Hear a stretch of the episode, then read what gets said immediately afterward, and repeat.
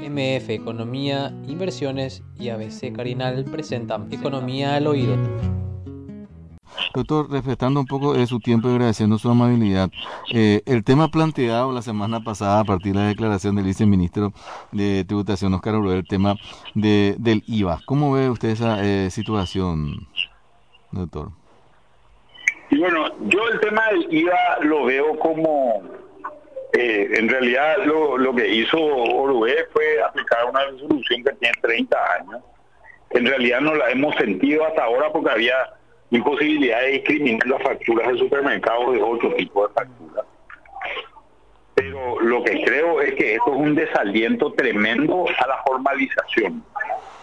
Entonces, yo personalmente creo que hay que pensar seriamente en revisar esta este decreto, que es un decreto del año, creo que 92, eh, y, y, ponerlo para de, eh, volver a discutirlo de tal forma a que realmente tengamos una situación eh, distinta y, más, y, más positiva eh, de aquí para adelante en términos de recaudación. Yo creo que se va a caer de manera importante la recaudación porque eh, si vos no tributas impuesto a la renta personal, ¿qué incentivo tenés para pedirle una factura al supermercado?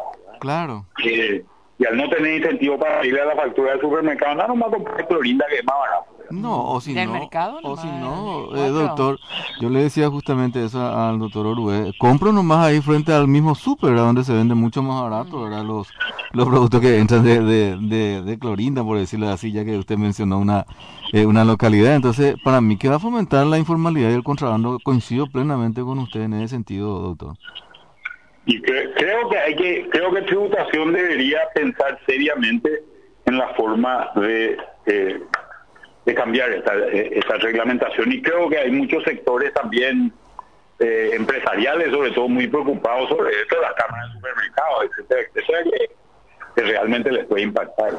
Sí, porque, doctor, yo creo que esa situación puede llevar inclusive a la pérdida de fuente de trabajo para mucha gente, ¿verdad? El momento de que vos como propietario de supermercado, por decirlo así, ¿verdad? Vendes menos, lógicamente eh, la cantidad de gente que tenés ya eh, no va a ser tan necesaria, entonces eh, tenés que ir desprendiéndote de, esa, de, de ese número de trabajador, ¿verdad?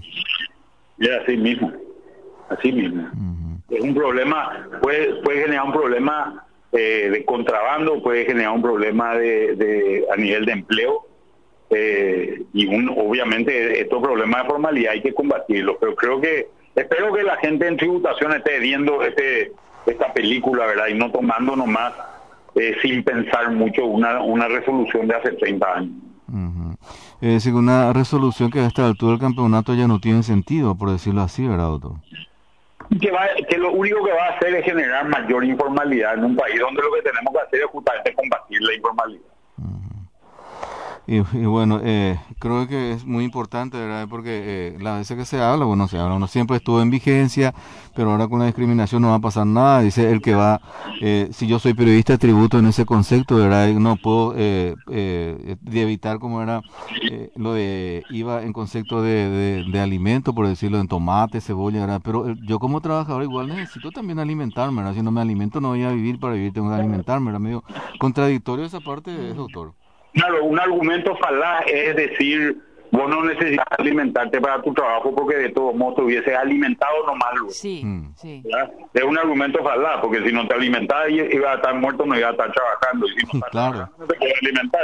Entonces, ah, es una discusión, me parece muy bizantina, una, una discusión casi ridícula, Mm. donde donde lo que se busca es, es- es posiblemente una visión bastante predatoria del tema que, yo creo que hay que encarar. Y, y me, y me parece que en general eh, hay muchos temas que hay que, que hay que eh, pensarlos de esa manera, ¿verdad?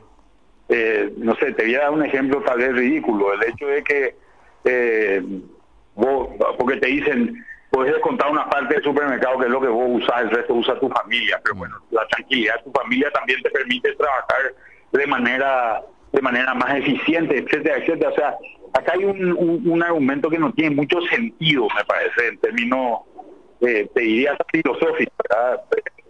En general, la integralidad del hombre es una integralidad que, que se genera a partir de un montón de eventos que hacen que, esa persona pueda realmente tener la tranquilidad como, como para poder ejercer profesión y a la casa. Entonces, creo que, creo que hay que ser un poco menos mezquino en este tema y el Estado menos predatorio del sector privado y realmente ir a buscar dinero donde no se está pagando y no donde ya se está pagando.